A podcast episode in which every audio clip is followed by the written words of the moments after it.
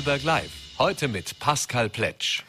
Ja, herzlich willkommen zu einer neuen Ausgabe von Vollberg Live. Heute am Donnerstag, den 23. Juni 2022. Heute wieder mit spannenden Gästen. Zum einen, unsere Gesellschaft wird immer älter. Das wirft nicht nur Fragen rund um die Betreuung der Pflegebedürftigen auf, sondern glücklicherweise bleiben viele Menschen auch im Alter länger fit.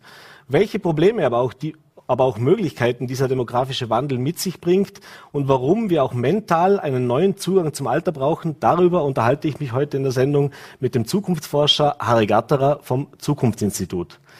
Dann haben wir am Wochenende ein Fest, auf das sich schon viele Motorsportbegeisterte freuen. Zwei Jahre Corona-Pandemie Pause waren notwendig, aber dieses Jahr ist es wieder soweit, da ganz Besonderes sogar. Das 50. Jubiläum vom Montikli geht am Wochenende in Felkirch über die Bühne und was da genau geboten wird, was dahinter steckt und wie groß auch die Vorfreude ist, darüber unterhalte ich mich mit meinem Gast Michael Zimmermann, dem Obmann des Motocross Club, Motocross Club Feldkirch. Zu Beginn aber wollen wir jetzt einen Blick auf ein Thema werfen, das uns nach wie vor täglich äh, alle betrifft und auch immer mehr ja, die Sorgenfalten auf die Stirn vieler Politiker wirft, nämlich das Thema Energiekosten, Gaskrise. Äh, die Energiekosten explodieren, Gas und Öl wird knapp, der Ausbau der erneuerbaren Energien geht nur schleppend voran und nun warnen schon erste Politiker vor Engpässen im Herbst. Äh, wie bereiten wir uns im Land darauf vor? Wie ernst ist die Lage wirklich und was sagt ein grüner Politiker zu den jüngst gefällten Entscheidungen nun doch verlängert auf Kohle und auch Atomkraft zu setzen. Äh, ja, das wollen wir jetzt klären mit meinem Gast, Landesrat Daniel Zadra von den Grünen. Herzlich willkommen im Studio. Herzlichen Dank für die Einladung. Ja, Zadra, wie gesagt, Energiepreise explodieren und es ist kein Ende in Sicht. Äh, auch in Vorarlberg ist da schon eine Ankündigung des Energieversorgers an alle Kunden rausgegangen. Das betrifft sowohl die Endkonsumenten, also sprich alle Vorarlbergerinnen und Vorarlberger, aber natürlich auch die Wirtschaft, auch die Industrie. Äh, es gibt bereits Bundesländer, weil sich die Zeiten eben so schnell ändern, die schon davor gesprochen haben, jetzt eventuell sogar nochmal eine Erhöhung für das nächste Jahr mit einzuplanen. Und das ist einer der Punkte, der natürlich bei vielen, vielen Menschen äh, für Sorgenfalten sorgt. Ähm, jetzt ist die erste Frage, die ich an Sie richten möchte, natürlich, wie ernst ist denn die Lage? Äh, wie groß sind denn auch Ihre Sorgenfalten? Was da in den nächsten Monaten auf uns zukommen könnte? Also diese Lage ist sehr ernst, in der wir uns befinden. Ich möchte aber zuallererst einmal darauf eingehen, was hat uns überhaupt dahin gebracht, wo wir jetzt stehen. Äh, wir dürfen nicht vergessen, bei aller Tragik, die auch die Energiepreise und die Erhöhungen für die Familien in Vorarlberg mit sich bringt, was passiert weltpolitisch. Wir sind nicht auf einer Insel der Seligen. Auf europäischem Boden in der Ukraine sterben heute junge Männer, Frauen, Kinder. Sie sterben, weil sie sich äh, auflehnen, weil sie sich einsetzen für europäische Werte, für unsere europäische Werte. Das passiert aktuell. Das hat uns in diese Situation gebracht, dass wir nun in Österreich besonders unter den Energiepreisen leiden. Man darf das aber nicht auf die gleiche Stufe stellen, was derzeit in der Ukraine passiert. Also das ist mir ganz wichtig zu Beginn zu betonen. Und dann möchte ich auch schon auch noch äh, in den Raum werfen, was hat uns in diese Abhängigkeit gebracht? Ist mittlerweile bekannt, Österreich ist zu 80 Prozent von russischen Gaslieferungen abhängig. Und das ist nicht irgendwie von, von sich aus passiert, sondern es waren gezielt politische Entscheidungen. Gezielt von OMV, Rainer Seelen als, als CEO hat das vorangetrieben, aber es war auch gesellschaftspolitischer Konsens von Wirtschaftskammer. Ich erinnere an Präsident Leitl, der den äh, Putin noch nach der Annexion der Krim hofiert hat, Scherze gemacht hat über die Diktatur und wo man sich gegenseitig auf die Schultern geklopft hat. Das hat SPÖ, FPÖ, ÖVP, alle haben das mitgetragen. Und da möchte ich schon darauf hinweisen, mit einer Ausnahme. Die Vorarlberger Grünen haben 2006 einen Landtagswahlkampf bestritten mit dem Motto Pellets statt Putin. Damals wurden wir belächelt und äh, das hat auch Widerstand gegeben von der Wirtschaftskammer und der IV. Und ich möchte nur noch, und dann komme ich auf Ihre Frage äh, zu sprechen, eine Abschlussfrage äh, bei der Nationalratswahl 2008 an den damaligen Spitzenkandidaten Alexander van der Bellen, heute Bundespräsident, wie wir alle wissen. Und da fragt die Frau Thurnherr äh, die Schlussfrage, was ist die Bedingung der Grünen, ohne die sie nicht in eine Regierung gehen würden? Antwort van der Bellen, beim Klimawandel helfen den Leuten beim Ausstieg aus, aus Öl und Gas, Stichwort Pellets statt Putin. Mhm. Also das heißt, wir haben darauf hingewiesen, dass diese Abhängigkeit von Putin toxisch ist und wir ernten das heute. Mhm. Und jetzt konkret auf Ihre Frage, was machen wir in Vorarlberg? In Vorarlberg äh, haben wir die besondere Situation, dass wir so, sowohl auf die österreichische Situation blicken müssen, als auch auf die deutsche. Warum auf die deutsche? Weil das Marktgebiet Vorarlberg und Tirol am deutschen Netz hängt. Das heißt, in Österreich wird eine strategische Gasreserve ge äh, gebildet. Die ist auch kontinuierlich im Aufbau, auch jetzt noch. 42 Prozent ist der aktuelle Stand. Jeden Tag kommt ein bisschen etwas dazu. Das ist gut so. Von dieser strategischen nationalen Reserve können wir natürlich profitieren. Und das Land Vorarlberg hat die VKW Illwerke beauftragt, einen zusätzlichen Speicher von 500 GWH äh, zu kaufen, zu speichern und das im, in Heidach konkret im, äh, im Speicher Seven Fields, dass wir dann auch über das deutsche Netz abrufen können, diese Speichermenge. Mhm.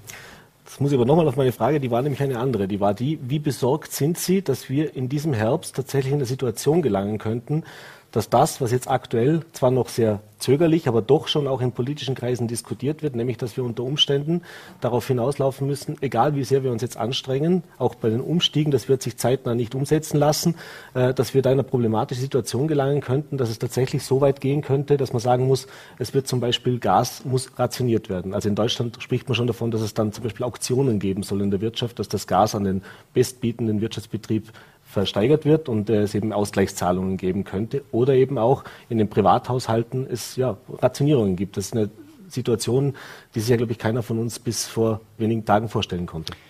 Es ist eine sehr ernste Situation. Putin verwendet Gas als strategische Waffe.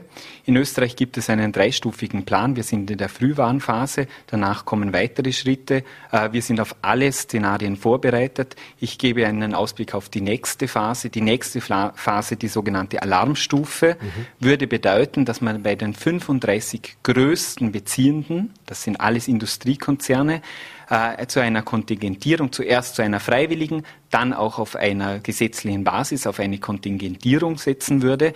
Ich möchte beruhigen, keiner dieser 35 Betriebe hat den Sitz in Vorarlberg. Jetzt fragt man berechtigt, wer sind denn diese 35? Das hat rechtliche Gründe, dass diese 35 nicht veröffentlicht werden. Sie müssen vorstellen, diese Konzerne sind beispielsweise auch Aktienunternehmen, äh, sind börsennotiert. Wenn man heute diese Liste rausgeben würde, wüssten Sie, was morgen mit den Aktienkursen passieren würde. Die würden ins Bodenlose sinken. Daher, um auch die Unternehmen zu schützen, äh, gibt man das nicht nach draußen. Aber natürlich ist das äh, Bundesministerium äh, im ständigen Austausch mit diesen 35 Unternehmen. Und zur konkreten Frage der, der privaten Haushalte. Die privaten Haushalte, also da geht es ja vor allem um, um Heizen im Winter, das sind sogenannte privilegierte Abnehmer. Die privaten Haushalte, wie beispielsweise auch Krankenhäuser, Spitäler, sind privilegiert und würden in der Kaskade, also in dieser Kette der Maßnahmen ganz am Ende stehen. Mhm. Also ganz am Ende schaltet man dort den Hebel um. Mhm. Anderes Thema, das eben auch, sollten wir jetzt also nach wie vor genug Gas bekommen. Wie gesagt, man weiß ja nicht, was Putin weiterhin macht. Wir werden diese Abhängigkeit nicht auf Null setzen können bis im Herbst. Und jetzt sind wir noch bei knapp 40 Prozent Gas, das in Europa ankommt äh, im Schnitt. Äh, kann sein, dass er nächste Woche komplett abdreht. Äh, das heißt, dann würde das ein massives Problem tatsächlich. Dann kann man nämlich auch diese Gasspeicher, die Sie angesprochen haben, nicht mehr befüllen. Äh, und was natürlich auch der Effekt ist, dass die Preise steigen. Auch das habe ich anfangs erwähnt. Der Energiepreise steigen, auch beim Endkonsumenten. Äh, wie gesagt, es gibt erste Energieanbieter in Österreich, die schon angekündigt haben, nach dieser ersten Steigerung jetzt nochmal darüber nachzudenken, beziehungsweise das schon angekündigt haben, dass es da weitere Steigerungen gibt. Es gibt Gegenmaßnahmen der Regierung, äh, um dem eben entgegenzuwirken, äh, die nach Stand heute vielleicht auch eine gewisse Entlastung bringen. Aber wenn wir jetzt überlegen, dass diese kommen nicht vom Worst Case, aber doch von einem möglichen Szenario ausgehen, dass es noch schwieriger wird. Äh, wie wird man dann damit umgehen können? Das heißt, sind wir darauf vorbereitet? Gibt es da im Land auch diesen Plan B sozusagen? Also wenn wir jetzt nicht den Stand heute umsetzen können bis Ende des Jahres oder bis in, in diesen Winter, sondern wenn wir schlimmstenfalls auch nochmal nachschärfen müssen? Also äh, die VKW Illwerke haben mit dem Preis nachgezogen. Das ist ein sehr schmerzhafter Schritt. Morgen findet wieder eine Aufsichtsratssitzung äh, äh statt, wo ich auch teilnehme als Aufsichtsrat des Landes. Ähm, wir gehen zum jetzigen Zeitpunkt nicht davon aus, dass man jetzt äh, kurzfristig noch einmal nachziehen muss. Ich hoffe, das bleibt möglichst lange so. Wie Sie richtig erwähnt haben, gibt es äh, Maßnahmenpakete des Bundes. Da wurde sehr stark auch mit Einmalzahlungen reagiert. Wir von Landesseite haben nachgebessert, haben vor allem strukturelle, nachhaltig wirkende Sozialmaßnahmen gesetzt, dass es zielgerichtet dort ankommt, bei den Menschen, die es am meisten brauchen, Inflation, das Stichwort, mhm. da sind Menschen mit geringen Einkommen besonders betroffen davon. Da haben wir nachgebessert. Ich habe aber auch schon bei der Präsentation des Antiteuerungspaketes des Landes gesagt, ob es am Ende reicht, das wissen wir zum heutigen Zeitpunkt alle nicht. Und aktive Sozialpolitik, und dafür stehe ich und meine Kollegin Katharina Wiesflecker im ganz Besonderen, äh, bedeutet auch ständig die Situation zu beobachten, nachzuschärfen, nachzubessern. Mhm. Wir äh, sind in der Landesregierung gewillt, den Menschen so gut es geht beizustehen und zu unterstützen. Das ist unser Anspruch. Mhm. Sie haben es gerade erwähnt, morgen findet die Aufsichtsratssitzung der VKW Ilwerk statt. Äh, da wird auch die Jahresbilanz naht im Laufe des Tages veröffentlicht werden. Auch das ist ein Kritikpunkt, den viele aufgebracht haben, nicht nur bei der Ölwerke VKW, sondern generell bei den Energieversorgern, dass auf der einen Seite die Preise erhöht werden, auf der anderen Seite aber massive Gewinne eingefahren werden. Da gibt es auch Diskussionen. Der Bundeskanzler hat es einmal in einer Pressekonferenz angekündigt, ob man da von Staatsseite sozusagen eingreift und eben hier äh, einen Riegel vorschiebt. Äh, ist das Land bei den Ölwerke VKW natürlich auch direkt beteiligt, beziehungsweise hat auch direkteren Einfluss noch wie auf einen komplett privaten Energiebetreiber. Äh, wie sehen Sie diese Situation und äh, ja, würden Sie sich auch wünschen, dass es hier äh, einen Eingriff Zeit, von Seiten des Landes gibt oder ist es auf der anderen Seite natürlich auch schwierig in einer Aktiengesellschaft? Die VKW Illwerk ist ein unabhängiges Unternehmen. Ähm, ich habe aber in der Vergangenheit schon gesehen, dass die VKW Illwerke immer äh, sehr auch äh, mit einem klaren Kopf und auch äh, unterstützend dem Land zur Seite gestanden sind. Ich gehe davon aus, wir sind in einem, in einem Markt. Die Marktpreise orientieren sich an diesen Marktverhältnissen auch ganz stark, wie Sie richtig erwähnt haben. Ich gehe auch davon aus, ich kenne die Bilanz noch nicht. Das wird morgen besprochen. Ich gehe davon aus, dass die Gewinne eher gestiegen sind als gesunken. Mhm. Und ich gehe auch davon aus, dass die VKW Illwerke mit einem einem guten Vorschlag ins Rennen gehen. Ein guter Vorschlag dahingehend, dass, er, dass es auch bei den Menschen wieder ankommt, das Geld, das dort eingenommen wurde. Jetzt geht es um kurzfristige, mittelfristige und langfristige Maßnahmen. Das haben Sie eingangs auch schon erwähnt. Äh, Pellets statt Putin, das war schon vor vielen Jahren ein Thema. Bevor wir jetzt zu diesen langfristigen, auch zu diesen ganzen äh, ökologischen Wandel sozusagen, den wir ja auch vor allem von Seiten der Grünen auch forciert eingehen. Bleiben wir noch mal kurz bei den kurzfristigen Maßnahmen. Äh, jetzt sind Grüne in der Bundesregierung in Österreich und auch in Deutschland und äh, schauen wir ein bisschen zu unseren Nachbarn hinüber, aber es ist eine recht idente Vorgehensweise. Jetzt sind es ausgerechnet grüne Politiker, die verkünden müssen, dass Kohlekraftwerke wieder in Betrieb genommen werden, beziehungsweise in Österreich ist es der Fall, dass sie zumindest vorbereitet werden, dass sie wieder in Betrieb genommen werden. In Deutschland wird parallel dazu auch diskutiert, jetzt eben die Atomkraftwerke, die noch am Netz hängen, zumindest länger laufen zu lassen. Äh, das muss ja einem grünen Politiker bis ins Mark wehtun und, und äh, kann man das überhaupt, also kann man da noch ruhig schlafen sozusagen als grüner Politiker? Weiß schon, es ist die Wahlpest gegen Cholera.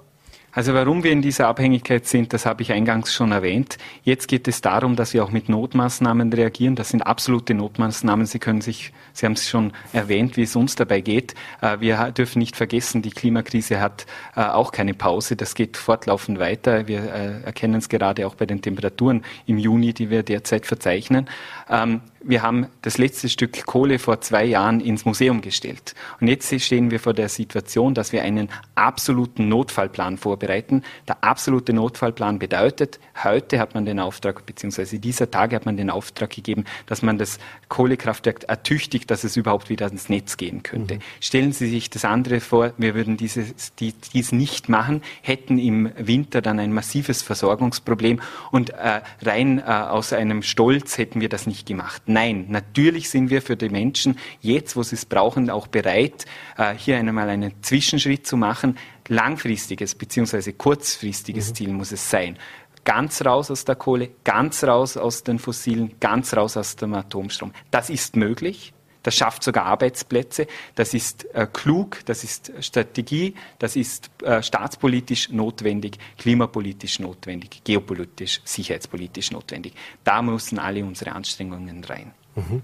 Zweite kurzfristige Maßnahme, die auch immer wieder diskutiert wird und jetzt auch immer lauter diskutiert wird, ist das Thema, zwar brauchen wir jetzt in Privathaushalten über den Sommer weniger Gas und weniger Energie, Gott sei Dank, also man hört raussehen, äh, vielleicht höchstens zum Kühlen, aber nicht zum Heizen zumindest. Äh, aber da gibt es das Thema des, der Einsparungen. Das heißt, äh, dass jetzt schon Appelle auch natürlich nach draußen gehen, äh, sowohl was den Individualverkehr angeht, aber eben auch was die Nutzung von Gas ist, bei der Wirtschaft und in der Privat, äh, bei den Privathaushalten, dass man hier einsparen sollte jetzt. Da gibt es auch unterschiedliche Ansätze. Das heißt, da gibt es von bis, also von einer gesetzlichen Vorgabe bis hin zu eben Empfehlungen und Kampagnen. Wie sieht es denn da im Land aus? Gibt es da konkrete Ideen schon, wie man da jetzt die Bevölkerung vielleicht auch dazu noch mehr motivieren ist das falsche Wort in so einem Zusammenhang, aber noch mehr äh, Aufmerksamkeit darauf richten kann und auch die, die das Bewusstsein auch schärfen kann? Ja, wir brauchen auf alle Fälle die Unterstützung der Menschen. Äh, Energiesparen, das wird immer wieder mal belächelt und so, das, so vom Tisch gewischt. Äh, Energiesparen kann einen ganz, ganz wichtigen Beitrag leisten, wenn es ums Ganze geht. Äh, Deutschland setzt jetzt ganz stark auf das Energiesparen. Warum? Weil in Deutschland Gas vorwiegend für die Stromproduktion verwendet wird. Bei uns ist es äh, ein bisschen anders in, in Österreich und in Vorarlberg im Speziellen. Da verwenden wir es vor allem für die Wärmeerzeugung. Das heißt, bei uns ist es besonders besonders wichtig dann im Herbst, im Winter, wenn es kälter wird, wenn man die Temperatur nach oben schaltet bei den Heizungsgeräten, dass wir dort einsparen, dort ein bisschen die Komforttemperatur nach unten setzen. Jedes Grad weniger bedeutet 6% Energieeinsparung. Das ist unglaublich viel. Das kann man mit anderen Maßnahmen gar nicht erreichen. Daher auch dann jetzt bitte auch, aber ganz besonders, wenn Sie die Heizung einschalten, denken Sie daran, das brauchen wir, damit wir auch genug Gasreserven haben für die überlebensnotwendige Industrie, Niemand will die Föst abschalten, niemand will diese großen äh, Betriebe äh, be beeinträchtigen. Wir brauchen das dringend für den Standort Vorarlberg auch. Mhm. Kommen wir noch zu den mittel- bzw. langfristigen Maßnahmen. Da gibt es ja auch verschiedenste Ansätze. Ein Thema ist hier die Gasheizung in den Privathaushalten. Äh, das ist ein Thema, das auch schon seit einigen Jahren diskutiert wird. Äh, es, gibt in der, es wird jetzt ein Verbot kommen für Gasheizungen in Neubauten. Allerdings hat man es natürlich jahrelang äh, ja, von, auch von Seiten der Politik unterstützt, gefördert auch, dass man Gasheizungen verwendet, also sprich weg vom Öl hin zum sauberen Gas war immer das Thema. In der Situation sind wir jetzt. Jetzt natürlich ja, ein großer Teil der, der, der Heizungen in, in Vorarlberg sind eben Gasheizungen. Ein Umstieg auf zum Beispiel eine Wärmepumpe habe ich mir angesehen, wenn man jetzt das machen möchte. Das ist nicht nur, dass es mit erheblichen Kosten verbunden wird, äh, ist kurzfristig eigentlich fast unmöglich, weil wir weder äh, die Wärmepumpen zur Verfügung haben in diesem Ausmaß, wie man es brauchen würde. Ich rede jetzt Vorarlberg ist zwar klein, aber wir müssen immer ein bisschen größer denken, auch für ganz Österreich oder eben in ganz Europa. Äh, und ein ganz großes Thema ist natürlich auch die fähigen Handwerker, also sprich die Firmen, die das überhaupt können. Äh, wie realistisch ist es denn tatsächlich, dass uns dieser Ausstieg, Umstieg sozusagen in diesen Bereichen für die Privathaushalte jetzt wirklich, ich sage jetzt in den nächsten 12, 24 Monaten tatsächlich irgendwas weiterbringt? Also der eine oder andere mag es machen, aber in Summe wird man das nicht merken. Das heißt, was kann die Politik auch da tun, damit es hier vielleicht ein bisschen schneller gehen kann? Also wir spüren derzeit einen enormen Andrang. Ähm, Lange Zeit war das ein Nischenthema. Wir haben es versucht, möglichst immer zu platzieren. Es ist, wie Sie sagen, oftmals nichts weitergegangen. Da gab es auch ein gezieltes Lobbying der Mineralölkonzerne. Die haben sogar noch von der sauberen Ölheizung fantasiert. Also da gab es wirtschaftliche Interessen, fehlgeleitet von einigen Kämmerern, ähm, die, die dem entgegengestanden sind. Das sind übrigens diejenigen, die jetzt sagen, es geht nicht schnell genug. Das ist schon auch einmal erwähnenswert. Das ärgert mich persönlich auch ganz stark. Aber wir sehen, jetzt ist es voll angekommen. Äh, wenn man einen Beratungstermin äh, möchte für den Umstieg, wartet man leider. Wir, wir doppeln danach. Wir haben da äh, Mittel nachgeschoben. Wir haben zusätzliches Personal eingestellt, aber das muss man am Markt auch finden. Auch dort äh, Fachkräftemangel ist auch dort ein Thema. Das heißt, wir von Seiten des Landes möchten beraten. Wir möchten, haben auch eine Förderkulisse aufgestellt mit dem Erneuerbaren Wärmegesetz ganz neu, auch äh, die Mittel zur Verfügung gestellt, von, vor allem von Bundesseite, aber auch das Land unterstützt, finanzieller Natur. Und dann geht es natürlich darum, dass Sie haben es erwähnt, die Unternehmen das auch abarbeiten mhm. können. Und da haben wir derzeit lange Wartelisten, äh, die da, da wird aber auch nachgebessert. Ich habe gestern mich getroffen mit den PV-Bauern, also den Photovoltaik-Bauern äh, im Land. Die haben letztes Jahr 30 Megawattstunden installiert. Mhm. Das war von, vor drei Jahren noch undenkbar, dass wir das schaffen. Also die sind unglaublich agil. Da wird investiert, neu gebaut. Ähm, da müssen wir diesen Druck aufrechterhalten, nachbessern. Ähm, und wir brauchen die Fernwärme. Mhm. Wir brauchen alle Maßnahmen, alle erneuerbaren Energiequellen, äh, da sind wir kontinuierlich dran. Aber in zwölf Monaten ist die Sache nicht erledigt. Mhm. So, da möchte ich auch Realist bleiben, möchte ich auch den Menschen reinen Wein einschenken. Das wird ein Programm sein, das fünf, sechs Jahre sicher dauert. Mhm. Und jeder Ölkessel, der raus ist, ist gut. Jede Gastherme, die draußen ist, ist gut. Mhm. Dann haben wir das Thema, das auch über den Bund eigentlich aufgekommen ist, einmal mehr. In Vorarlberg gab es schon mal Diskussionen, das Thema Windkraft. Haben wir, wenn man sich die Landkarte ansieht, äh, im Westen so gut wie keine oder eigentlich gar keine Windkraftanlagen. Es gab mal vor ein paar Jahren im, am Pfändergebiet äh, die Diskussion um ein Projekt, ein privat äh, initiiertes Projekt eigentlich, um dort eine Windkraftanlage zu errichten. Und sind auch die Grünen in der Vergangenheit jetzt nicht immer so ich möchte es jetzt vor, vorsichtig höflich formulieren, so uneingeschränkt positiv der Windkraft gegenüber gewesen, gerade auch hier in, in Vorarlberg. Äh, jetzt Sie haben, glaube ich, eine relativ äh, recht positive Haltung jetzt zu diesem weiteren Ausbau von der Windkraft. Wie könnte denn das in Vorarlberg aussehen und wie realistisch ist es, dass wir in Zukunft das ein oder andere oder vielleicht auch mehrere Windräder in Vorarlberg erleben können? Also die Parameter haben sich einfach komplett verschoben, auch mit dieser, mit diesem Aggressionskrieg von Russland. Also wir, das ist nochmal ganz andere Dramatik und auch mit der fortschreibenden Klimakrise haben wir einfach nochmal ganz andere Parameter vor uns. In Vorarlberg ist es so, dass wir sicher nicht wie andere Bundesländer oder im Norden Deutschlands voll auf die Windenergie äh, setzen können. Aber die Windenergie kann einen Beitrag leisten für den Ausstieg aus den Fossilen. Warum? Weil im Winter haben wir niedrige Pegelstände bei den Flüssen, Wasserkraft eingeschränkt nutzbar wegen den Schneefällen. Auf der anderen Seite PV auch ein bisschen weniger Erträge im Winter. Und dem Wind ist das egal. Im Winter haben wir genug Wind. Mhm. Das heißt, an einigen Standorten am besten untersucht ist der Pfänderrücken, das Laternsertal und die Bieler Höhe. An diesen Standorten sind die Windverhältnisse so, dass es betriebswirtschaftlich sinnvoll wäre. Und jetzt, und das haben Sie auch angesprochen in der Frage, geht es natürlich auch um ein, um ein Abwägen unterschiedlicher Interessen. Der Naturschutz ist mir ein besonderes Anliegen, der Landschaftsschutz ebenso. Da muss man eine, Abwägungs, äh, eine Abwägung vornehmen. Das äh, hat stattzufinden in einem Verfahren. Das wird auch nicht politisch aufge, äh, aufgedrückt oder durchgedrückt, mhm. sondern da gibt es ein Verfahren mit klaren Kriterien und dann kommt ein Ja und Nein heraus. Was mir aber wichtig ist, in diesem Zusammenhang zu betonen, in der Vergangenheit hat Folgendes stattgefunden. Ein Bewerber, einer, der so eine Windkraftanlage realisieren möchte, wurde im Kreis herumgeschickt. Mhm. Und er hat keine richtige Antwort bekommen. Also wurde Gemeinde, Land, Bund, Förderstellen von A nach B und am Schluss hat er aufgegeben. Mhm. Das darf es nicht mehr sein. Wir müssen eine zentrale Stelle schaffen, ein Verfahren beziehungsweise Eignungszonen als Land ausweisen. Das wäre noch besser, dass wir sagen, da möchten wir mhm. das. Und dann kann der äh, Bewerber sich ordentlich im Verfahren verhalten, dann wird abgewogen, da gibt es rasch eine Entscheidung. Mhm. Das heißt auch, das wäre jetzt meine nächste Frage gewesen, eben diese ganzen Anträge und diese Verfahren, die Sie angesprochen haben, also gerade so Naturschutz- und Landschaftsschutzverfahren, die können sich ja wirklich lange hinziehen. Also seitdem das auch in Deutschland diskutiert wird, da versucht man seit Jahren, gerade im Süden, äh, Windkraftanlagen zu errichten und das scheitert eigentlich regelmäßig daran, dass es dann zig Einsprüche gibt von Anrainern, von irgendwelchen Naturschutzbünden, von, äh, ja, von verschiedensten Stellen, äh, wo es dann jahrelange Verfahren gibt, ohne zu einem positiven Ergebnis zu kommen.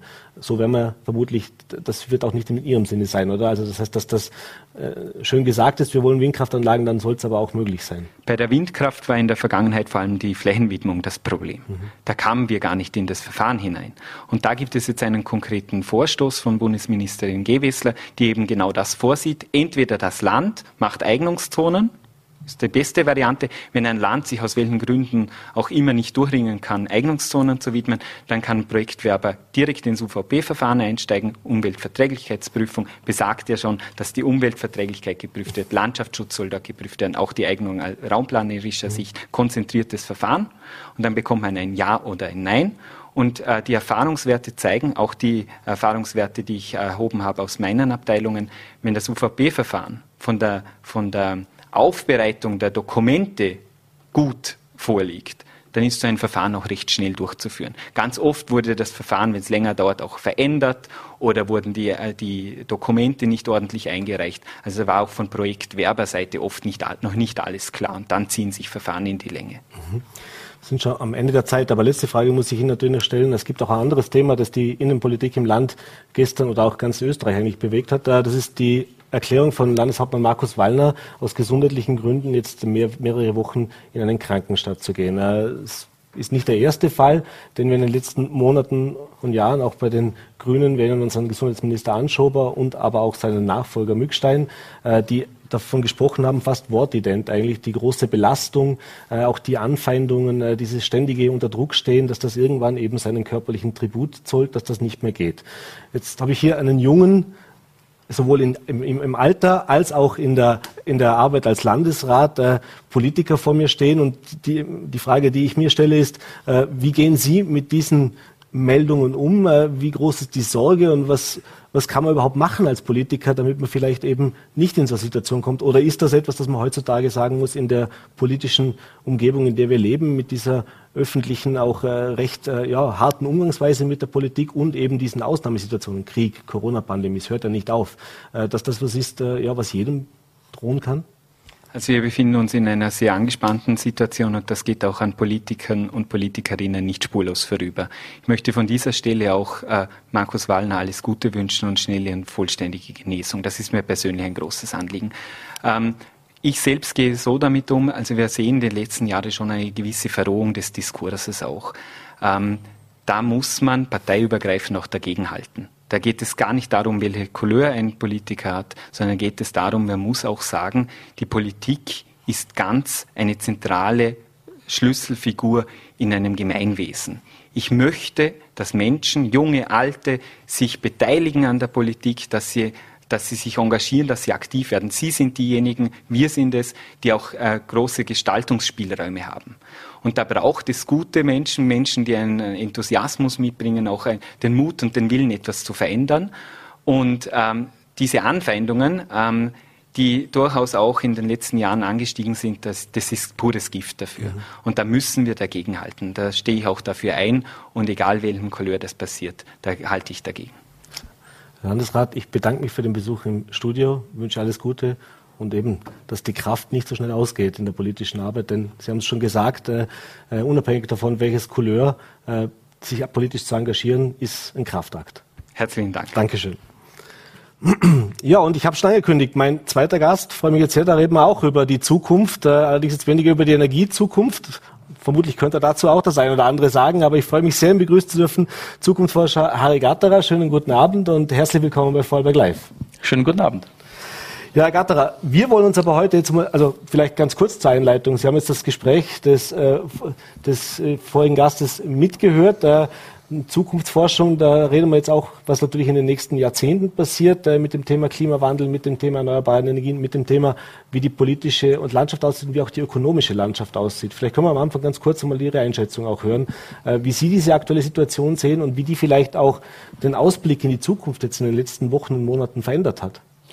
Naja, anspruchsvoll, ne? Anspruchsvoll ist die, diese Situation und sie wird uns jetzt einfach in die, das wird uns jetzt dazu bringen, dass wir tatsächlich in einen extremen Lernmodus gehen müssen. Die Flexibilität ist eine Ressource, die ist gleich wertvoll wie Öl und Gas und sonst was. Äh, und die haben wir aber auch nicht herausgearbeitet über Jahrzehnte fast. Wir haben uns eher trainiert darin, die Dinge zu normieren und zu strukturieren. Wir haben gerade über ein Verfahren ge äh, gehört, was es bedeutet, wenn man ein Windrad aufsetzen will, äh, wo man sagen muss, ja, ist unglaublich. Und eben diese äh, Situation, diese verhärtete Situation an Reglements und und, und, und Strukturen und Kästchen denken, das muss jetzt aufbrechen. Und das ist die meines Erachtens größere Herausforderung noch, dass wir in eine Art des Zukunftsdenkens kommen, dass wir auch aufhören, diese Zukunft nur negativ zu zeichnen, also nur sagen, boah, was kommt jetzt da alles auf uns zu, oh meine Güte, was müssen wir uns jetzt da alles noch gefallen lassen und so weiter, sondern sagen, okay, jetzt ist es so. Mhm. Und weil es so ist, lasst uns flexibler werden, lasst uns anders miteinander umgehen. Was das, der letzte Teil des Gesprächs gerade eben war, die Art und Weise des Dialoges. Mhm. Es ist ein zwingendes ein zwingendes Vorgehen, dass wir in einen konstruktiven Dialog kommen. In der Öffentlichkeit, in den Medien, aber natürlich auch in der Politik. Mhm. Damit wir wirklich vorankommen. Sonst entscheidet die, die Zukunft Europas sich woanders. Kommen wir mal auf das Thema, über das wir uns eigentlich unterhalten wollten, nämlich das Thema Silver Society. Ist ja auch ein bisschen, geht auch ein bisschen in die Richtung, die zu überlegen, wie gehen wir miteinander um und wie sieht unsere Gesellschaft aus. Vielleicht für unsere Zuseher kurz zur Erklärung. Silver Society darf für uns beide sagen, ohne jetzt jemandem zu nahe zu treten, äh, da ist schon ein bisschen Silber drin. Es geht um das Älterwerden, um das, die Definition vielleicht des Begriffes des Altwerdens und wann ist man alt und wie verändert auch diese längere Lebenserwartung, mhm. auch das längere Fitness, also dass das Menschen auch länger aktiv sein können heutzutage, wie das vielleicht noch vor 20, 30, 40 Jahren der Fall war. Wie verändert das eine Gesellschaft? Und die erste Frage, die ich natürlich stellen muss, ist, wann ist man denn alt? ähm, ein lieber Freund von mir als Psychologe, er hat äh, die beste Definition geliefert für die Frage, für die Antwort, äh, die Sie jetzt wollen, nämlich die Frage, wann ist man alt? Er hat gesagt, alt ist man dann, wenn man sich beim Hinsitzen auf dem Stuhl so ein Geräusch anfängt machen. Ah. oje, oje. Und das kann schon mit 25 oje, sein. Das, und, das kann aber, und es kann aber auch sein, dass das mit 80 erst beginnt. Ja. Das heißt also, alt ist, äh, wann man sich alt fühlt weil man wirklich sagt, oh, jetzt bin ich alt. Oh, und jetzt fühle ich mich vielleicht eher als ein, ein, ein Opfer des Lebens. Mhm. Eigentlich ist es so, dass es keinen Grund gibt, sich alt zu fühlen oder gar negativ zu fühlen. Mhm. Das heißt, es hat ganz viel mit unserer Mentalität zu tun, mit unserer Haltung, mit unserer Einstellung zu uns selbst und zum Leben. Mhm. Und äh, immer mehr Menschen, und das ist das Schöne, äh, leben eben nicht ein Leben als alte Menschen, mhm. sondern die haben verstanden, dass in ihrem Leben viel steckt, viel Kraft noch, viel äh, auch Lust, etwas zu unternehmen, aber auch viel Lust. Und das ist das, was äh, in der Stelle und an der Situation, glaube ich, ganz wichtig wird, nämlich sie auch die Lust, noch einen Beitrag zu leisten mhm. zu dem, was in der Gesellschaft los ist. Ich meine, ich bin ja heute in Vorarlberg für ein Energieforum von Inhouse. Mhm. Und das heißt, was, warum, aha, ein Energieforum, warum beschäftigt man sich mit Alter? Nur ein kleines Detail. Wenn man nochmal auf die Energie und das Gespräch von vorhin zurückgeht. Über 50 Prozent der Menschen über 70, nämlich 55 Prozent, leben in ihrem Eigenheim. Mhm. 45 davon sogar in ihrem eigenen Haus. Und dabei wissen wir, dass die meisten entweder alleine leben oder zu zweit. Mhm. Na, wenn man jetzt ein bisschen rechnen anfängt, was das bedeutet, wenn dort die Energie ist, wenn da jeder Raum warm gemacht wird, wenn da überall die Lichter brennen, wenn da überall, und was das bedeutet, ja? was sich da verändern kann, wenn wir Menschen sozusagen auch ermöglichen, einen Beitrag zu leisten, ohne dass es wehtut, mhm. sondern einfach, weil sich ihr Verhalten ändert. Also das hängt alles zusammen. Und das ist, glaube ich, etwas, was wir so, was so, wenn ich vorher gesagt habe, lernen. Wir sind in einem Modus des Lernens als Gesellschaft, als Menschen, als Gruppen. Das ist etwas, was wir lernen müssen. Die Dinge hängen zusammen. Mhm. Wir können nicht das eine vom anderen isolieren oder sagen, ja, der oder ich. Na, das hängt zusammen. Wir müssen da über das Gesamte immer nachdenken. Mhm. Äh, wenn wir schon davon sprechen, dass sich Menschen eben, dass es diese Definition, also wenn man Definition alt heute umgangssprachlich verwendet, dann reden wir eben genau über die Pflegemisere, also sprich über die fehlenden ja. Pflegeplätze. Also wir reden immer über Krankheit eigentlich und ja. alte, gebrechliche Menschen. Das ist so das ja. Bild, das wir im Kopf haben. Äh, und das, das ist ja auch, das ist ja auch nicht falsch, insofern, dass ja auch der Anteil der Menschen, die in Pflege sind, größer wird. Das liegt einfach an der Demografie. Mhm. Das heißt, es sind mehr Menschen jetzt tatsächlich in einem Alter über 55 über 65, 75 äh, so, ja. Das heißt also, da geht die Kurve richtig rauf und da ist natürlich so diese Pflegephase, ja, vor mhm. allem ins hohe Alter. Wir haben heute eine Lebenserwartung in Österreich rund um die 80 Jahre, ja. So bei Geburt heute kann man 80 Jahre werden und das ist schon immens, wenn man sagt, das ist ja eine Lebenserwartung. Das heißt, die Wahrscheinlichkeit, dass wir beide älter wie 80 werden, ist sehr hoch. Mhm. Und die Wahrscheinlichkeit, dass wir da irgendwann in einen Punkt kommen, wo man sagt, ah, jetzt brauchen wir ein bisschen Hilfe, jetzt geht nicht mehr alles von allein, mhm. ist auch sehr hoch. So, das heißt also, ja, natürlich ist es eine Herausforderung, Herausforderung, ähm, dass wir einen Aufwand, also einen Aufwand haben für Pflege und Menschen brauchen, die auch, auch pflegen wollen, die das können, die das gern tun. Das ist das eine. Aber, und da, da, da bin ich völlig bei Ihnen, warum fokussieren wir nur darauf? Mhm. Warum nur auf das Problem? Ja? Äh, und warum sehen wir da nicht die Chancen? Nämlich, dass Menschen zum Beispiel auch länger in einer Beschäftigung bleiben mhm. könnten, wenn sie das wollen. Wenn die also die Modelle, die Politik, ja, wenn Sie da ein bisschen wieder sich über andere Dinge Gedanken machen, dann wäre das einer ein Schlüssel. Mhm. Nämlich zu sagen, wie ist denn das eigentlich, wenn Menschen nicht plötzlich rausgehen und dann sind sie draußen, weil zum Beispiel Arbeit ist ein soziales Phänomen. Mhm. Da geht es nicht nur um Hackeln und äh, Geld verdienen, mhm. das ist ein soziales Phänomen. Äh, da ist, man, da ist man dabei, da ist man in der Gesellschaft, da leistet man einen Beitrag. Und das ist den Menschen auch total wichtig. Und da Möglichkeitsräume zu schaffen, das ist ein Riesenpotenzial. Gerade jetzt, wo wir wirklich in allen Bereichen dringend Menschen bräuchten, mhm. die arbeiten wollen und können. Es ist mhm. überall wird gesucht. Keine Firma dieser Welt äh, findet im Moment alle Menschen, die sie gern hätte. Ja, so. Also da ist ja ein Potenzial. Mhm. Jetzt habe ich, in, ich habe mir das angesehen, diese Silver Society, auch ja. diese einzelnen Punkte, die da drin sind. Zwei. Punkte, über die möchte ich noch gern sprechen. Die also vielleicht muss man sagen, die Punkte, ja, Silver ja. Society ist etwas, was wir als Megatrend bezeichnen genau. im Zukunftsinstitut. Das bedeutet, wir haben äh, eine große Dynamik, eine große Veränderungsdynamik in der Gesellschaft in Bezug auf eben das Alter. Wir nennen das damit es ein bisschen bildlich wird im Silver Society. Mhm. Und da gibt es Unterpunkte. Jetzt bin ich genau. gespannt, was Sie sich da ausgesucht also haben. Zwei Punkte sind mir aufgefallen, die haben mich ein bisschen zum Nachdenken gebracht und die möchte ich gerne drüber sprechen. Das eine ist eben das Thema, naja, wenn man jetzt älter wird, nicht alt, ja, also wenn man älter wird, dann sieht man manche Dinge ein bisschen gelassener. Ja. Äh, es gibt eine gewisse Entschleunigung im Leben, man ist nicht mehr so getrieben, weil man hat schon vieles erreicht vielleicht im Leben, hat seine großen oder einige seiner Ziele zumindest schon mal erfüllt. Also, äh, und das spiegelt sich auch im Verhalten natürlich, im täglichen Verhalten, natürlich auch im Arbeitsablauf wieder.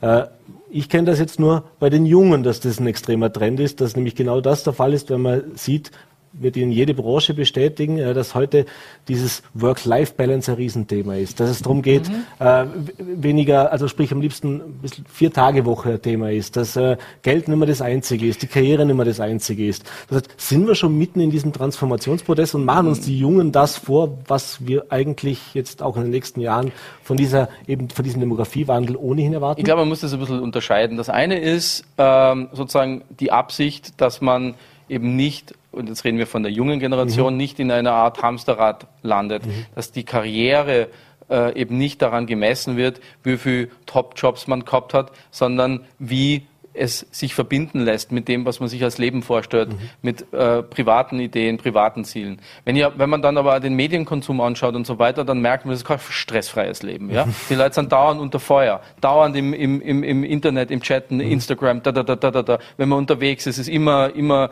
Kontakt. Das heißt, es ist schon ein hoch, hoher Stress nach wie mhm. vor. Mhm. Äh, was wir meinen, wenn wir äh, von diesem Prinzip der Gelassenheit sprechen im Alter, dann ist es tatsächlich durch viele, viele wissenschaftliche Studien mittlerweile belegt, dass man im Alter innerlich gelassener wird. Mhm. Dass einem nicht jedes SMS so wichtig ist, dass man mal anruft, wenn man den Morgen macht, das auch okay, das mhm. passt schon, mhm. weil man mehr bei sich ankommt und damit natürlich in der Lage ist, auch auf das Außen, also auf Krisen und, und, und Herausforderungen gelassener zu reagieren. Mhm. Und natürlich hat man Erfahrungen gemacht, man hat Rückschläge erlebt, jeder von uns erlebt Rückschläge und hat diese Krisen in irgendeiner Form verarbeitet und damit in sich gespeichert als Erfahrung. Mhm. So, und das ist eine andere Form von Gelassenheit wie die, die die junge Generation mhm. sich heute sehnt, weil das ist einfach nur nicht ins Hamsterradl kommen, mhm. aber gelassen ist was anderes. Und der zweite Punkt, äh, da sind wir jetzt bei der Wirtschaft, also wie das auch Auswirkungen auf die Wirtschaft künftig haben kann, Stichwort Postwachstumsökonomie. Mhm. Äh, sehr spannendes Thema. Es gibt einen Vorarlbergsche Unternehmer, äh, Hubert Romberg, erinnere ich mich, hat hier im Studio schon selbst äh, darüber referiert, also dass es eben nicht, nicht mehr darum geht, wie wir es in der im Kapitalismus, in unserer, in unserer Marktwirtschaft erkennen. Es geht immer darum, mehr zu erreichen, mehr Umsatz zu generieren, mehr Gewinne einzufahren, also dieses Leistungsdenken immer weiter zu führen, äh, ja, und so, ja, von, zu, zu tun, als, als gäbe es kein Ende, als wäre das offen Ende. Das ist leider, das ist leider sozusagen, hat sich das in die Ökonomie wie ein, wie, wie, wie ein, wie ein ähm, äh, Gebet sozusagen eingebettet. Äh, man muss das Wachstum aber beten. Mhm. Ne? So, und ein Unternehmen, das nicht von Wachstum redet, ist offensichtlich ein schlechtes Unternehmen. Und da kippt es langsam, da kippt es und es wird natürlich auch getragen, mhm. dass wir eben in einer Gesellschaft sind, die selbst eben in diese Gelassenheit kommt, ohne naja, wenn man jetzt so ausschaut, denkt man das nicht, ja. Aber allein durch die Demografie, durch die Verschiebung, durch, die, durch den schieren Anteil der älteren Menschen mhm. in unserer Gesellschaft entstehen Entlastungsmomente. Das heißt also nicht jedes Produkt muss immer und so. Ja? Mhm. Und das ist genau der Punkt. Und jetzt merkt man auch, dass dieses nur immer wachsen, nur immer weiter, nur immer mehr, mehr, mehr, aber überhaupt nicht was bringt. Jetzt müssen wir ja umdenken. Jetzt geht es nicht um mehr, sondern jetzt geht es um besser. Jetzt geht es nicht um mehr, sondern jetzt geht es darum, wie wir das in ökologische Kreisläufe bringen mhm. und so weiter. Das ist eine ganz andere Frage, die wir jetzt brauchen. Das ist eine andere Qualität, ein anderes Denken ich vermute, dass die, diese, dieses Wachstumsparadigma schon noch sehr hartnäckig ist, dass das schon noch sehr da ist, mhm. aber, aber das wird sukzessive kippen. Mhm. Das wäre jetzt nämlich die nächste Frage. Als Zukunftsforscher natürlich, wie sehen Sie oder wie sehen Sie auch einen Zeithorizont, dass sich da wirklich nachhaltig was ändert? Und ich schiebe gerade eine Frage nach. Mhm.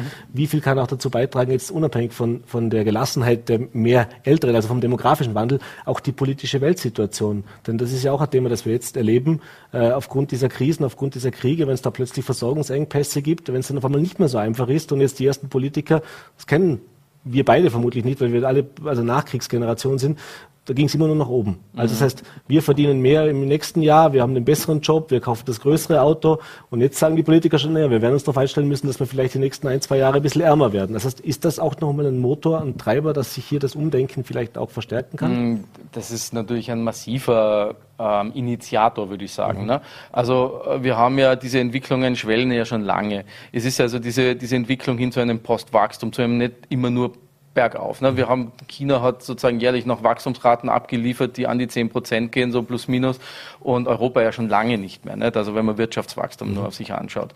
Ähm, das heißt also, wir sind ja schon längst in einer ganz anderen Liga unterwegs. Und natürlich die Situation jetzt bricht auf. So, das heißt, jetzt wird so viel sichtbar. Ne? Jetzt wird so sichtbar, wie sind eigentlich unsere globalen Lieferketten wirklich gebaut. Wie ist das nochmal mit dem Papier? Wo kommt das jetzt her? Ah, die Bücher werden jetzt mittlerweile einzeln teilweise von China nach Europa mhm. versandt, ne? weil die Europäer fast kein Papier mehr haben und, äh, und aus China äh, bestellen müssen und so weiter. Das heißt, jetzt, jetzt kommt das alles so auf, das bricht auf. Und wenn sowas aufbricht, dann bedeutet das einen massiven Veränderungsschub. Mhm. Das in Jahre zu beziffern, da würde ich eher von Jahrzehnten ausgehen. Mhm. Ja? Das heißt nicht, ähm, also das wird uns über Jahrzehnte jetzt beschäftigen, nämlich diese, dieses Umdenken, dieses Um, auch, auch wenn wir über Energie reden, ne? mhm. bis die Windradl wirklich stehen, da gehen ja Jahre ins Land. Das ist ja nicht so, dass man sagt, jetzt haben wir morgen ähm, alles umgebaut. Sie haben die Wärmepumpen gesprochen. Mhm. Das war ja schon vor dem Krieg von Putin mhm. äh, ein Riesenthema, dass das, was die EU sich vorstellt, äh, in der Taxonomie mhm. überhaupt nicht realisierbar ist, weil wir die schiere Menge nicht herkriegen und auch die Menschen nicht haben, die es mhm. installieren. Können, ja. Also äh, wenn, wenn jetzt aus der EU heraus Milliarden freigegeben werden dafür, dass wir in erneuerbare Energien gehen, und Technologie eine der Lösungen ist, dann muss man sagen, na ja, aber das was Letzte, was wir im Moment haben, sind Menschen, die Technologie bauen können. Die Europa, und das sagen alle großen Recruiter, sagen, Europa ist leer, der Arbeitsmarkt ist leer, da mhm. gibt's niemand mehr. So. Das heißt, es ist schön, dass wir jetzt Geld dafür haben, aber mhm. wir haben halt niemanden, der es machen kann. Mhm. Das heißt also, diese ganzen strukturellen Themen prasseln jetzt auf und ein, eins nach dem anderen. Politiker haben sicherlich wenn sie ihren Stil nicht ändern, werden die alle nach einem Jahr ausgekämpft sein, weil sie müssen jetzt in konstruktive Dialoge gehen. Wenn sie das nicht tun, werden sie nur kämpfen und damit natürlich sich auch abarbeiten. Und diese konstruktiven Dialoge können dazu führen, dass wir uns entwickeln. Ich bin auch überzeugt und das vielleicht äh, oder nur äh, irgendwie ein, ein, eine andere Sicht nochmal zu erzeugen. Mhm. Ich bin aber überzeugt, dass wir eine unheimlich positive Haltung jetzt einnehmen können, weil wir werden das alles schaffen. Mhm. Das ist überhaupt nicht das Thema. Diese Flexibilität, von der ich am Anfang gesprochen habe, die ist dem Menschen innewohnen. Mhm. Wir müssen sie jetzt freilassen. Und das wird dauern, das wird brauchen, wir werden lernen, wir werden Rückschritte machen, wir werden Krisen erleben. Aber wir werden es schaffen. Und in 10, 15 Jahren werden wir zurückschauen und sagen, Wahnsinn, was wir alles geschafft haben. Ja. Dann, dann, hoffe ich, dass wir vielleicht in 10, 15 Jahren, vielleicht gerne auch schon früher, uns hier wieder gerne. mal treffen und dann drüber sprechen. In der Silver Society sind wir dann immer noch. Ne? Wir genau, genau. Aber alt sind wir immer noch nicht. Genau. So schaut's aus. Na super. Harry äh, Gatter, ich freue mich sehr den, über den Besuch im Studio. Vielen Dank. Sie haben schon erwähnt, Sie sind heute Abend noch zu sehen, wer das noch hin möchte. Ich schaue gerade zur Kollegin rüber. Gibt es noch Plätze oder ist schon schwierig? Ist eher voll. Aber auf alle Fälle heute Abend bei Inhouse im Inhouse Bäder Energiepark genau. äh, zum Thema Energie eben auch. Äh, vielen Dank für mich im Studio. Alles Gute. Herzlichen Dank. Sehr Danke. gerne. So, und jetzt machen wir mit unserem dritten Gast weiter. Musste jetzt ein bisschen warten, aber nicht so sehr, nichts so weniger freue ich mich jetzt drauf. Äh, weg von der ja, Energie, schon ein bisschen, aber Energiesparen ist da eher nicht so unser Thema. Aber ich freue mich sehr, begrüßen zu dürfen äh, den äh, Präsidenten des Motocross Clubs Feldkirch, Michael Zimmermann, und wir sprechen jetzt über ein besonderes Jubiläum, nämlich das Montikel Festival, das am Wochenende über die Bühne geht, nach zwei Jahren Corona-Pandemie-Pause, und das ist ein ganz besonderes, nämlich das 50. Herzlich willkommen bei Vollberg Live. Ja, schönen guten Abend auch von meiner Seite. Ja, wie waren denn, fangen wir mal an, die letzten zwei Jahre? Zweimal musste man es ja absagen. Also im ersten Jahr war es klar, da gab es gar keine Veranstaltung. Letztes Jahr war es noch ein bisschen, na, machen wir es oder machen wir es nicht. Auch dann leider Gottes nicht stattgefunden. Jetzt sollst, oder jetzt klappt's dieses Jahr, also es sind noch drei Tage, das Wetter soll schön werden, also dem steht nichts mehr im Wege. Äh, wie waren diese letzten zwei, drei Jahre und wie groß ist natürlich jetzt auch verständlicherweise die Vorfreude aufs Wochenende? Ja, ich denke, dass alle Beteiligten vom Verein eine riesen Gaude haben, dass es jetzt endlich wieder am Montikel donnert, sage ich jetzt einmal. Äh, es ist natürlich sehr, sehr schwer gewesen für uns Verantwortlichen, äh, eine Veranstaltung zu planen ins Blaue. Äh, Corona-bedingt ist es natürlich äh, ein großer Aufwand, so eine Veranstaltung zu planen und dann sagen zu müssen, wir können es leider doch nicht durchführen. Im ersten Jahr war es klar, im zweiten Jahr sind wir eigentlich schon mit den Vorbereitungen in der Endphase gewesen und haben es dann aber, wie gesagt, auch doch vorgezogen, äh, die Veranstaltung nicht durchzuführen auf Biegen und Brechen oder mit ohne Zuschauer und so weiter, weil wir sind doch auf die zahlreichen Zuschauer angewiesen äh, und jetzt freuen wir uns umso mehr, dass wir heuer endlich wieder durchstarten können. Und ich habe schon erwähnt, 50 Jahre, 50-jähriges Jubiläum. Sie sind natürlich nicht von Anfang an der Präsident, also seit, aber doch seit einigen Jahren. Aber wenn man jetzt so zurückblickt auf diese 50 Jahre, was hat sich denn getan und was wird vor allem bei diesem Jubiläumsfest jetzt da anders sein, vielleicht wie in den Jahren zuvor? Ja, man muss sich vorstellen, der Motocross Club Feldkirch hat schon eine sehr, sehr lange Tradition. Gegründet wurde der Verein 1957. Äh, also schon über 65 Jahre. Wir feiern heuer unsere 50. Rennveranstaltung am Feldkircher Hausberg am Montikel. Und wenn man ein wenig zurückblickt, in den 80er und 90er Jahren fanden dort spektakuläre Beiwagen-Weltmeisterschaftsläufe statt, waren bis zu 30.000 Zuschauer am Rennwochenende vor Ort. Also es war eigentlich schon ein Schmankerl und Highlight für die motorsportbegeisterten Fans im Ländle.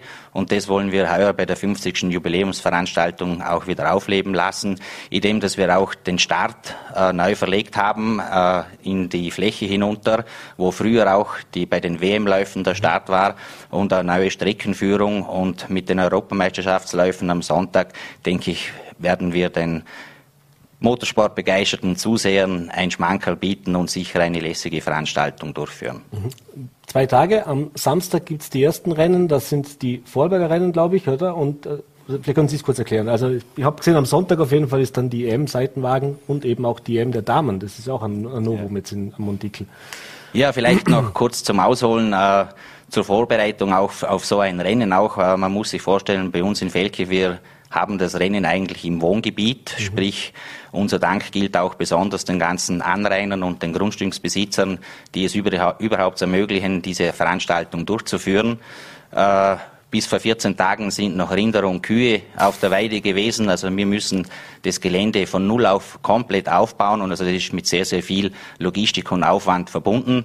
Wir sind jetzt aber in der Endphase zum Glück, also wir starten. Wird alles pünktlich fertig? Ja, ja, ja. Wir, wir sind schon erprobt und alle helfenden Hände unseres Vereins und fleißige Mitglieder wissen eigentlich ihre Handgriffe zu tun und es funktioniert fast schon blind und äh, das ist natürlich für mich noch auch umso leichter, sage ich jetzt hier mal.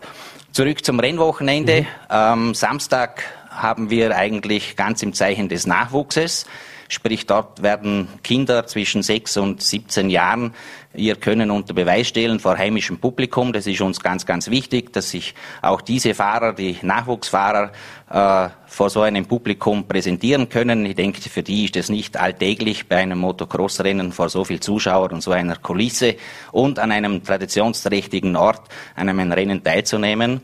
Und am Sonntag dann ist logischerweise dann aber das Highlight die Beiwagen-Europameisterschaft mhm. und ebenfalls am Start werden heuer erstmalig sein die Damen-Solo-Europameisterschaft. Mhm. Sie haben es gerade erwähnt, der Nachwuchs. Ist natürlich bei allen Vereinen, Themen, bei allen Sportarten. Äh, vielleicht können wir kurz auch sehen, wie sieht es denn da in der Motocross-Szene aus? Man weiß, es gibt zwei große Motocross-Veranstaltungen im Jahr, die die Vorarlberger kennen. Äh, Möckers war gerade eben erst und eben das Montikel, das man traditionell natürlich kennt. Äh, aber es ist ansonsten ja doch sag ich jetzt, ein bisschen eine Randsportart in Anführungszeichen. Wie sieht es mit dem Nachwuchs aus? Wie sieht es vor allem auch mit den, mit den Trainingsmöglichkeiten aus? Sie haben ja gesagt, Sie müssen die Strecke jetzt für das Wochenende gestalten. Das ist ein bisschen schwierig, oder? Ja, das stimmt. Man, allgemein ist es nicht nur in der Arbeitswelt, auch schwierig in der Vereinswelt, äh, neue Mitglieder zu finden, sage ich jetzt hier mal, äh, junge Leute zu motivieren, am Verein noch teilzunehmen. Aber wir geben uns Mühe, versuchen auch mit Trainingslager und, und Trainings für die Nachwuchsfahrer und Förderungen vor allem, weil es ist doch ein sehr kostenintensiver Sport, gerade für die Jugendlichen. Also da müssen dann die Eltern schon doch gut dazuschauen, sage ich jetzt hier mal, um das zu finanzieren. Äh, und wir bieten denen halt, wie gesagt, Möglichkeiten durch Förderungen und so weiter äh, von unserem Verein aus. Man sieht auch, dass es Früchte tragen kann. Am Sonntag speziell ist das Beiwagengespann des einheimische Weiß Schneider am Start, die sonst in der Motocross, also in der Beiwagen-Weltmeisterschaft auch am Start sind. Die haben auch mit Null angefangen oder von Null auf angefangen und sind jetzt, wie gesagt, ein etabliertes Beiwagen-WM-Gespann. Und das freut uns natürlich umso mehr, dass diese äh, Top-Fahrer und sicherlich auch um den Sieg mitfahren werden, ein Gespann von unserem Mitgliederverein, also für uns Mitglieder sind und sich äh, am Sonntag bei uns am Hausberg präsentieren dürfen. Wird sicher spannend werden, aber es gibt natürlich auch abseits des Rennens ein Rahmenprogramm. Also das heißt, wenn man da hingeht, Rennen schauen und was erwartet die Besucher sonst noch so rund um das Montikel? Ja, eigentlich ist der Tag schon sehr, sehr gut ausgefüllt, Samstag und Sonntag logischerweise. Äh, am Samstagabend wird es dann noch von den Nationen, weil wir haben sieben oder acht Nationen, die anreisen äh, für die Europameisterschaft, gibt es dann auch die Fahrer- und Nationenvorstellung am Abend. Und im Anschluss an die Siegerehrung von den Samstagsrennläufen ist dann noch ein Festzeltbetrieb und Barbetrieb mit Live-Musik. Und am Sonntag geht's dann eh schon wieder ab 8 Uhr in der Früh munter weiter. Und die Europameisterschaftsrennen, die sind jeweils mit drei Rennläufen. Und ebenso werden sich die einheimischen Clubsportfahrer am Sonntag auch noch ihrem Publikum präsentieren dürfen. Und somit ist sicher ein spannendes Programm für den Sonntag geboten. Und ich lade alle Motorsportbegeisterten Zuschauer zu uns nach Felkerhim und Dickel recht herzlich ein. Das Wetter soll perfekt werden. Äh, ich glaube, es lohnt sich, da dabei zu sein. Vielen Dank für den Besuch im Studio. Viel Erfolg und natürlich ein unfallfreies und schönes Fest am Wochenende und ein schönes Rennwochenende. Vielen Dank, Herr Zimmermann. Dankeschön. Und das war's mit unserer heutigen Ausgabe von Vorarlberg Live. Äh, wenn es Ihnen gefallen hat, natürlich gerne morgen wieder 17 Uhr Full AT, VNRT und Ländle TV. Bis dahin einen schönen sommerlichen Abend. Machen Sie es gut und bleiben Sie gesund.